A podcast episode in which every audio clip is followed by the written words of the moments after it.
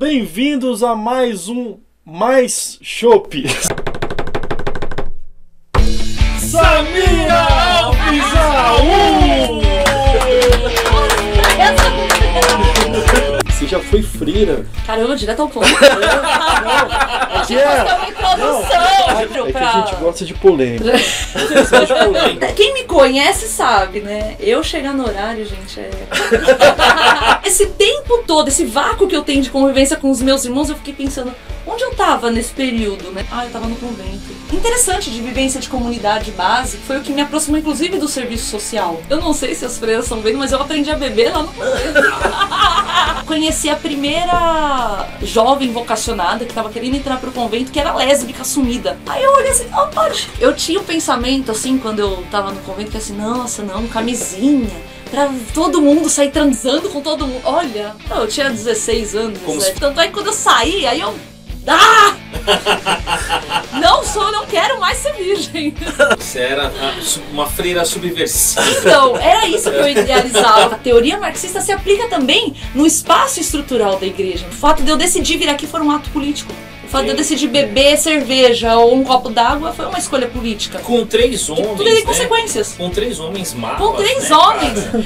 Num podcast que era de macho. Agora é de mais, mais chope. Agora já Agora, mudou aí- um motivou, entendeu? E você abençoou, hein? Você Abençoei. Abençoou. É, Mais literalmente. chope, eu falei amém. Eu falei a um. A um. De onde vem esse A A um? um é o sobrenome do meu pai, árabe. Eu consegui, na minha família, incomodar a tal ponto que hoje, assim, pelo menos eu não tenho um bolsominion em casa. A gente não revelou ainda que o Paulo é bolsominion. É. Porque eu, eu, eu li um pouco sobre a Noruega antes de ir. A análise política desse país era como se fosse um país socialista dentro do capitalismo. Falei, realmente, se você tem a, a consciência de que o que você não paga impacta pros outros, você sente vergonha. Então, assim, é, é uma noção de coletividade que eu, eu, eu não sei, assim, em grande porte no nosso país a gente não consegue ter. Vagabundo passou a catraca do Meliante aí, ó. Mas será que você não ouviu cabeça de bacalhau lá, cara? Na Noruega? Então, eu, Jorge A1. ai, meu irmão, Ah, Da Noruega. Desconfiei. Desconfiei. o que, que ele falou? Falou que já viu a cabeça de bacalhau? Na moral, pra Samira, de férias, de greve, estar aí, é porque a cerveja tá cara mesmo. Falando, Camila Teixeira é minha namorada. sim, é, é, é, É ela. mas Você ficou em alguma dúvida porque você tem mais de uma, é isso? Não, não. A questão racial é muito forte aqui. Eu sempre fui favorável à, à, à descriminalização porque eu não vejo a maconha como sendo uma droga. Já pensou uma 2006, mulher tomando vai? cerveja sozinha? O que dá, o 2006, que dá a, 2007. É. a um cara pensar que ele pode chegar e se aproximar achando que essa mulher tá sozinha, precisando de companhia? Uhum. Tá. Você, você nasceu em Santos, é Sim, isso? sou de Santos. Eu vim pra cá em 2013, 2013. Pô, Aí são Aí. meus pais. Ai, que legal! Dona Luísa? Luísa Luísa. levantando a bandeira. Aí, ó.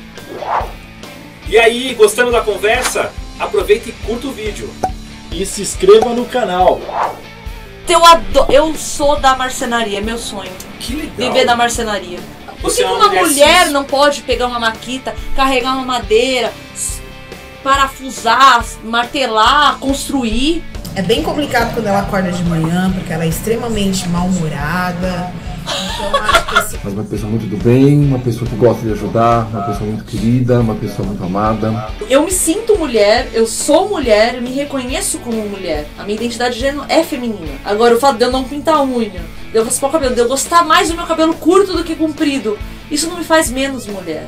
Eu não posso usar uma camiseta confortável, um tênis, eu tenho que usar sapato de bico que me dá joanete, que me dói o pé. Essa minha primeira formadora, minha Marlene, amo de paixão. Você acha que lá no nosso passado, na época que a gente trabalhava em Cidade da Dance, você acha que se a gente tivesse se aproximado, teria dado match?